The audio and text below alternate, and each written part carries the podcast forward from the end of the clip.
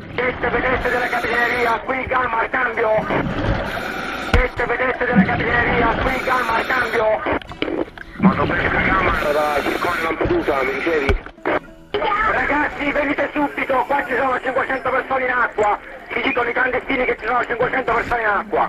Estávamos a ouvir um pedido de socorro enviado pelo barco de pesca Gamar à Guarda Costeira Italiana, informando de que uma embarcação com pelo menos 500 pessoas estava a afundar. Estamos a gravar na tarde de 4 de outubro de 2019, seis anos depois de uma alvorada bastante triste para a Europa. O dia do grande desastre de Lampedusa, quando 368 pessoas morreram num barco que se incendiou a menos de 2 km de terra. Bem-vindos ao segundo episódio do Mundo a Seus Pés, o podcast da atualidade internacional do Expresso.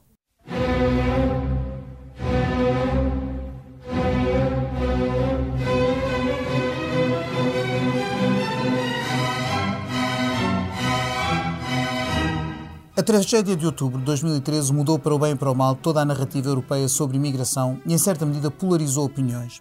Por um lado, nasce o Mare Nostrum, uma das mais ambiciosas missões de salvamento em massa desde a Segunda Guerra Mundial. Chegou a haver 12 navios de organizações não governamentais estacionados à frente da Líbia, prontos para recolher pessoas. Pouco mais tarde, Angela Merkel toma a decisão moral de abrir as portas da Alemanha aos sírios que fogem da guerra e da morte. Por outro lado, cresceram também sentimentos anti-imigração, dando folgo a partidos demagógicos e xenófobos e levando governos a tomar medidas para conter as entradas, principalmente nos países que receberam mais pessoas nesses primeiros anos de crise: Itália, Grécia, Roménia, Malta, França, Sérvia, Alemanha, Áustria. Para compreender este complexo problema, tenho ao meu lado a Ana França, jornalista que recentemente entrou para a secção internacional e que esteve há duas semanas em Lampedusa. Olá, Ana. Olá.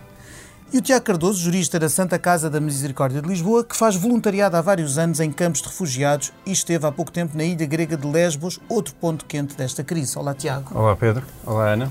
Olá. Eu sou o editor da secção, Pedro Cordeiro. Eu estava aí a tentar recuperar os corpos sem vida. Um, dois, cinco, dez. Eu estava aí com o barco parado. Estava a tentar avançar quando o pessoal que estava na frente do barco gritou: Para, Simone, temos um cadáver debaixo da proa.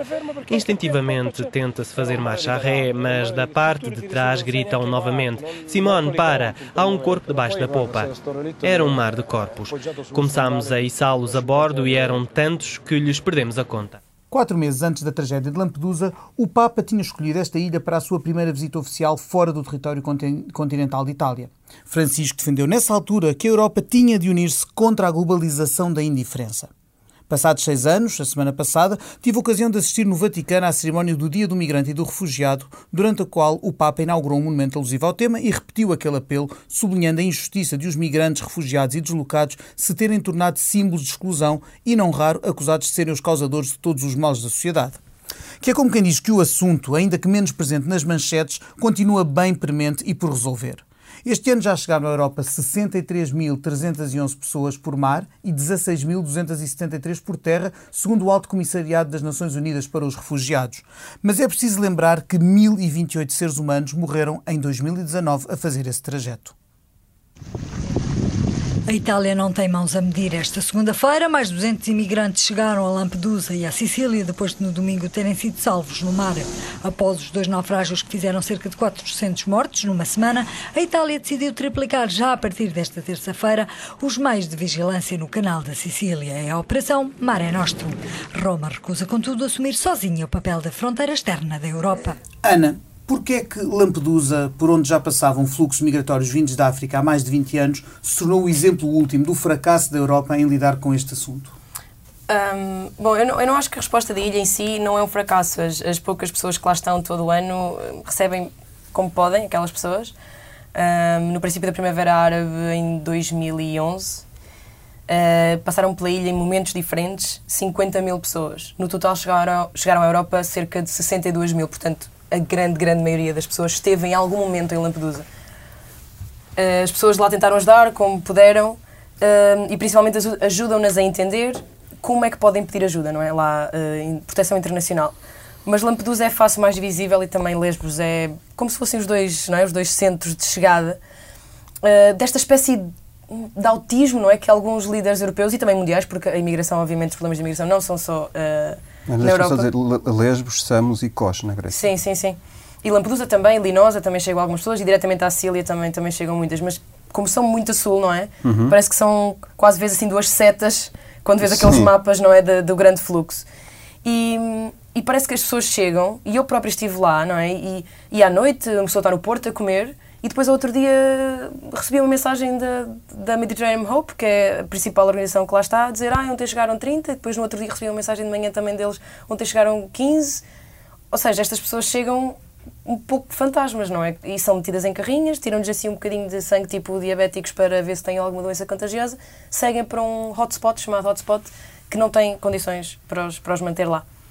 Portanto, isto acaba por ser muito escorreito, muito sim, ok, para ali, para lado, direcionado, mas não há uma, não há uma grande política uh, de integração uh, em, em, Lampedusa nem em outro lado qualquer uh, da Europa, porque depois há outros centros na Sicília e em Itália onde as pessoas chegam a esperar dois, três anos pelos papéis. Corrijam-me se eu estiver errado, a maior parte destes locais está neste momento com uma ocupação muito superior à sua capacidade suposta. Sim. Uh, Lampedusa, enquanto eu lá estive, Lampedusa tem um, 96 lugares oficiais, nunca tem menos de 120, nunca. E pode parecer uma diferença pequena de 96 para 120, 130, mas eles têm mesmo muito pouco, muito pouco espaço. Tiago eh, está a fazer um doutoramento sobre integração, migrações e refugiados. Esteve na Roménia, em França, na Grécia, também no Líbano. Uh, e também trabalha com refugiados uh, cá em Portugal. Tiago, como é que é estar num, num local destes diretamente com estas pessoas?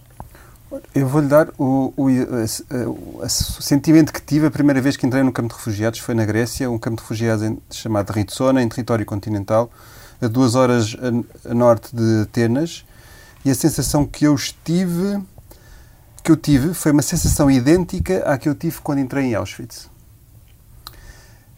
a sensação de opressão, de, de, de, de, asfixia, foi exatamente igual, sendo que, obviamente, Auschwitz e, e um campo de refugiados têm diferenças totalmente enormes.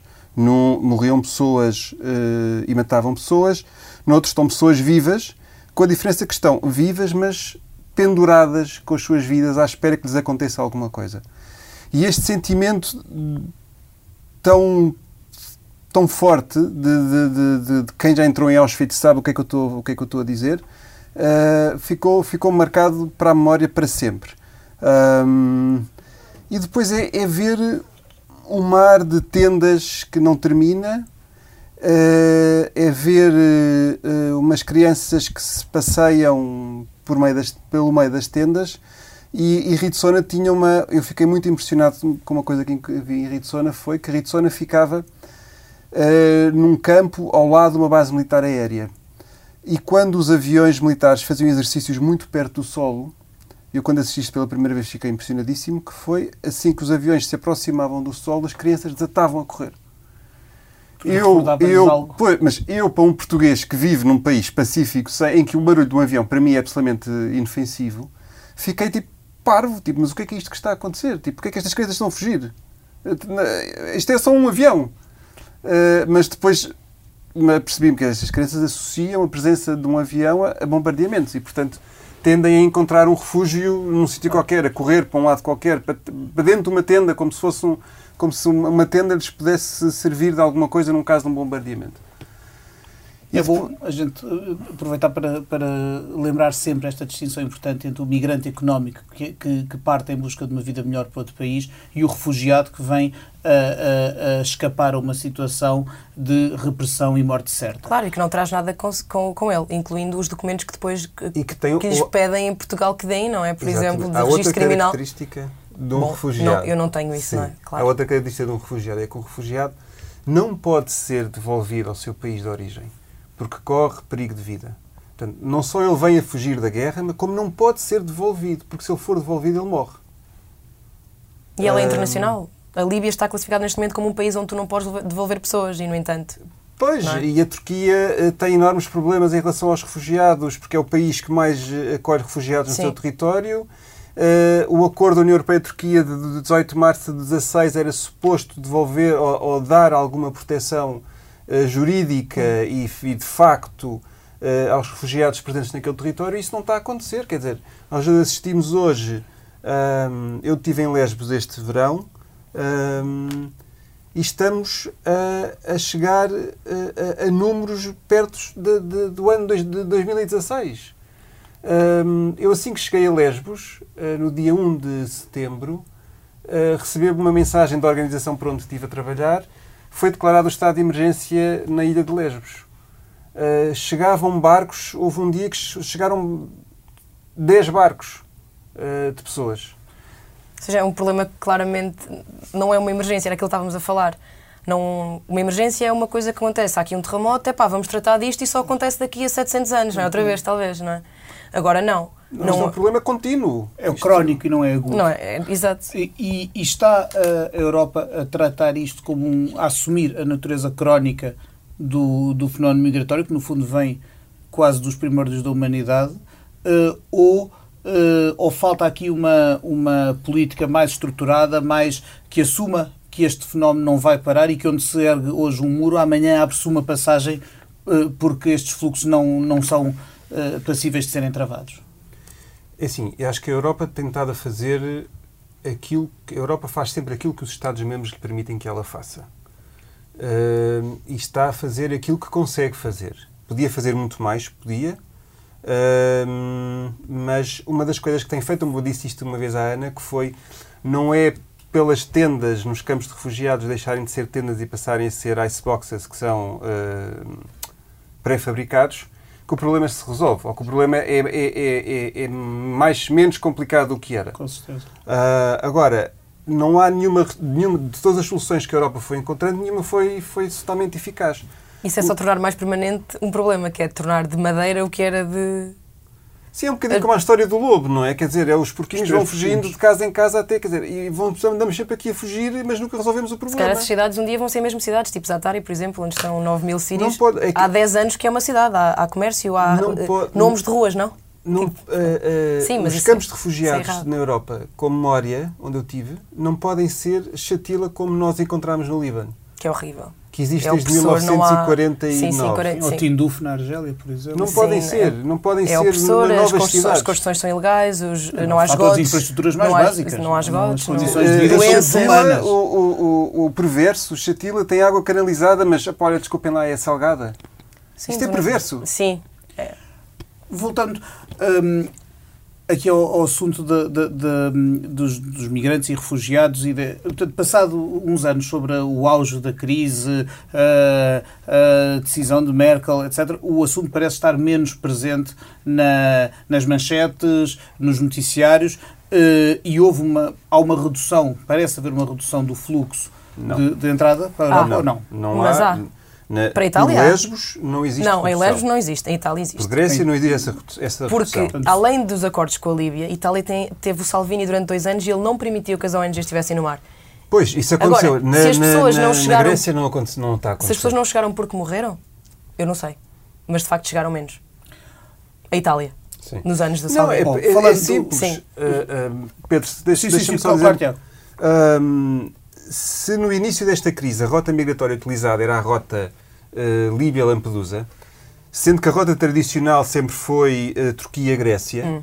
ela muda a determinado momento, uh, no, no, nos princípios de 16, nos finais de 15, 2015, quando Merkel anuncia que abre as portas aos refugiados. E isso faz com que a rota que era Líbia-Itália volte a ser novamente Turquia-Grécia. Uh, e esta rota, que, era, que supostamente ficou fechada ou estancada, que era esse, um, esse é um, o único mérito que eu reconheço à Declaração União Europeia-Turquia, foi que estancou de facto esse fluxo. Houve ali um período de tempo em que não havia uh, pessoas a entrar na Europa, ou pelo menos a entrada era muito pouca. Agora, isso não acontece. O, o, o, acordo não está, não, está, não está a ser cumprido, nomeadamente pelo lado turco, e a, e a, e a União Europeia é muito lenta. Na, na, os turcos, querem, os turcos querem vistos para os seus cidadãos para continuar a cumprir o acordo e imagina o que é que era. Sim, Portanto, tinhas é um outra, problema. É em vez de deixar, de deixar entrar 2 milhões de sírios, deixavas entrar 78 milhões. E querem mais dinheiro claro. e a União Europeia não, não, não define mecanismos de controle de como é que esse dinheiro é aplicado Isso é preciso fazer. As relações, Isso é, é preciso, fazer. as relações entre, o, entre o, a administração do Presidente Erdogan e a União Europeia e então, já com a Alemanha, melhores dias, nomeadamente com a Alemanha. Até porque falamos aqui, falamos aqui de nomes de Merkel, Salvini, Erdogan sintoma de que este é eminentemente um problema político.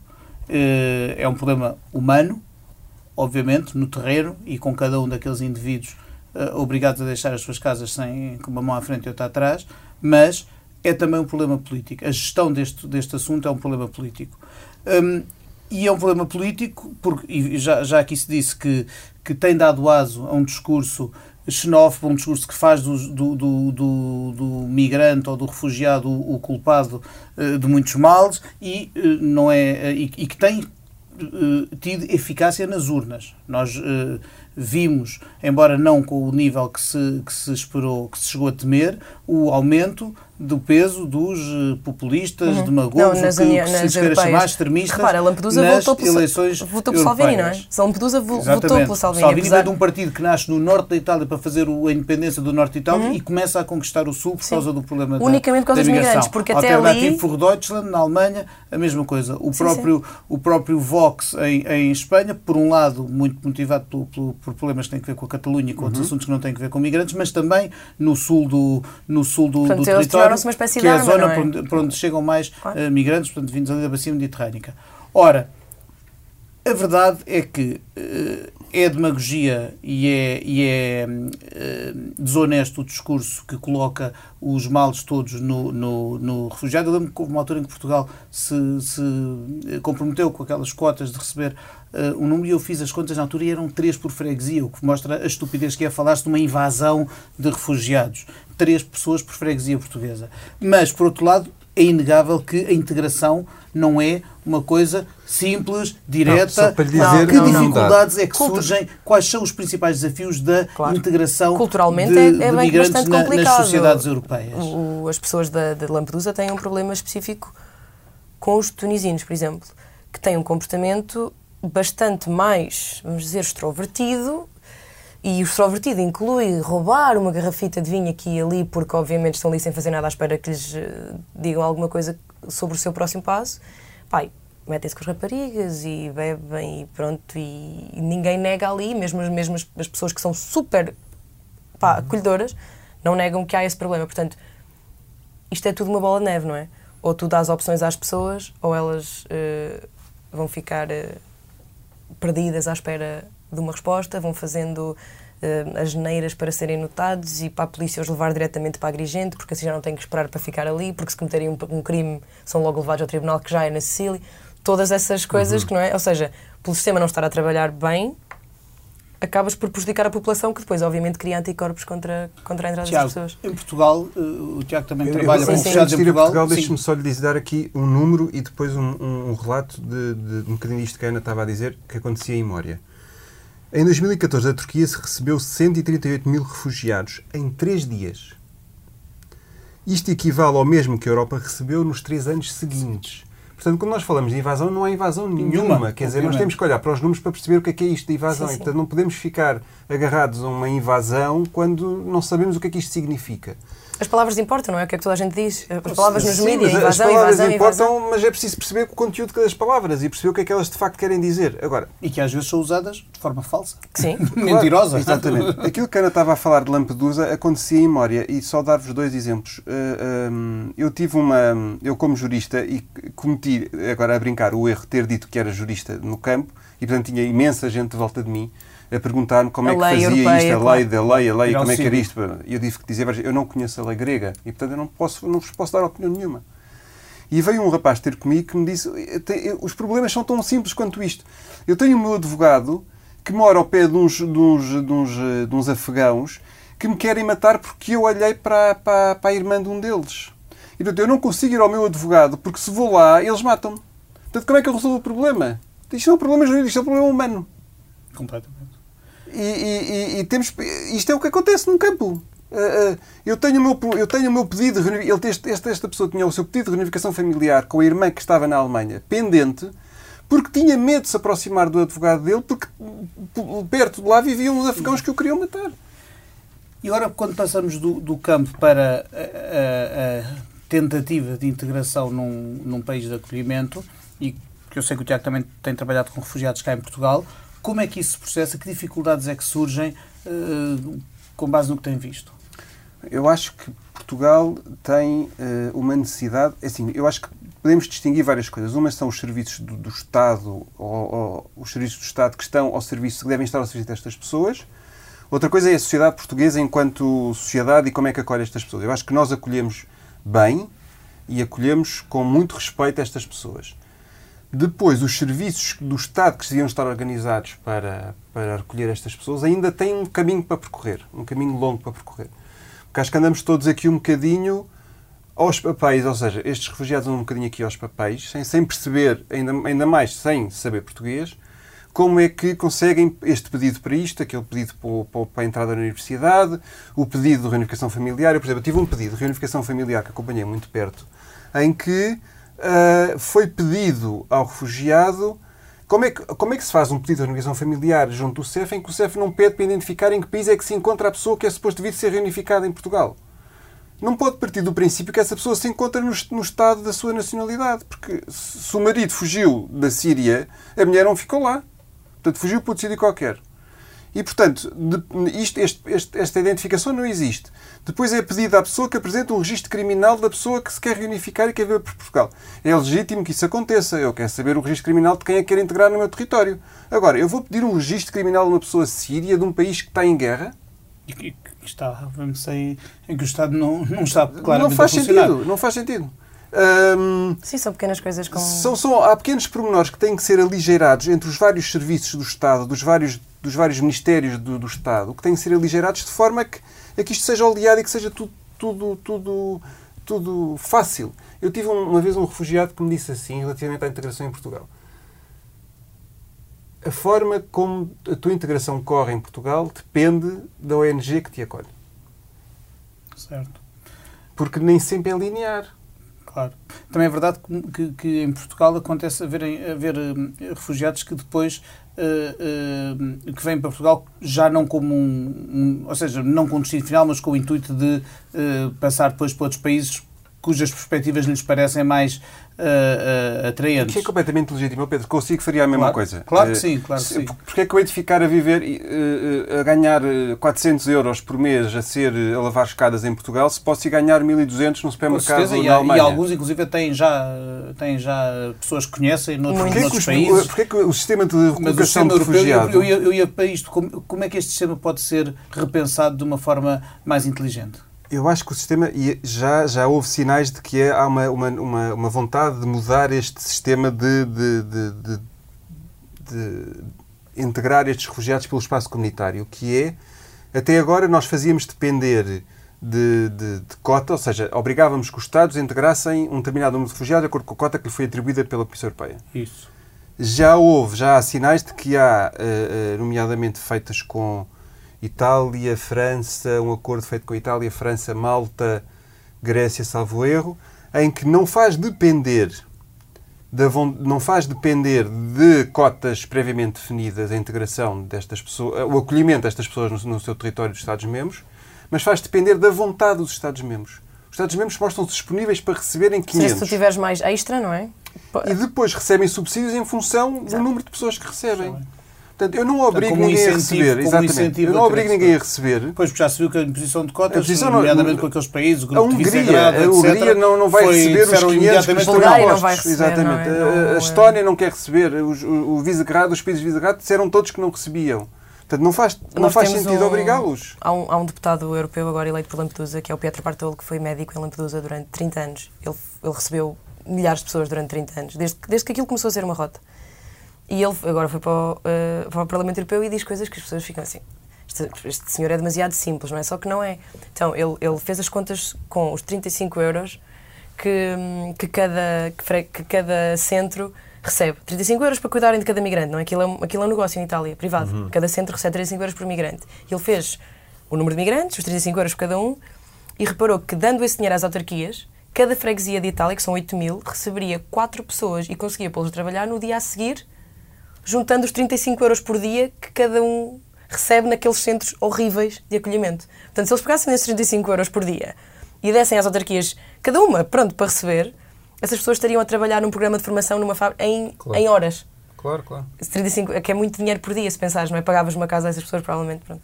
Portanto, mais uma vez, um problema que Dava para muitos podcasts, em vontades ou falta delas. Dava para muitos podcasts. Este está a chegar ao limite do seu tempo, mas eu não quero deixar, uh, não quero despedir-me sem fazer a pergunta habitual aos meus companheiros de programa.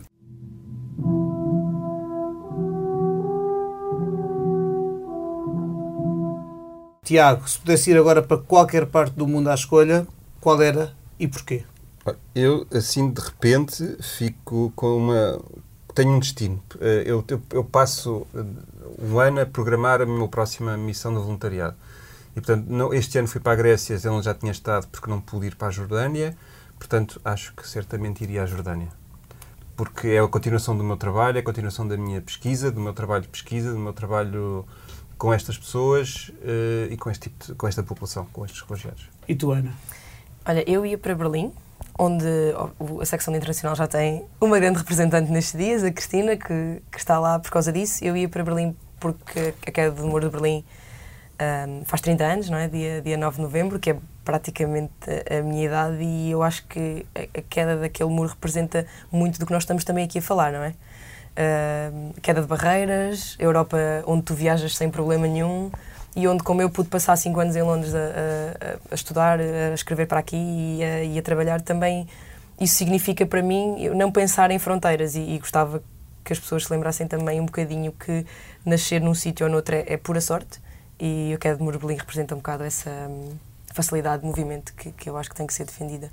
É verdade. Não é por acaso que já se tornou quase um lugar comum quando se fala do, dos 30 anos da queda do muro de Berlim, dizer, bom, onde caiu um muro, agora levantam-se outros. É, é, um pouco um vício da humanidade. Contaremos uh, muitas coisas aos nossos eh, leitores e ouvintes sobre o muro de Berlim, com a Cristina Pérez e outros, e outros uh, camaradas em Berlim. Agora resta-nos agradecer a quem esteve desse lado a ouvir. O Mundo a Seus Pés volta dentro de duas semanas com outro tema de interesse global. Até lá, sugiro que não perca a reportagem que a Ana França, aqui hoje presente, fez sobre Lampedusa e que está disponível em multimédia.expresso.pt barra Lampedusa 2019. Obrigado e até breve. Thank you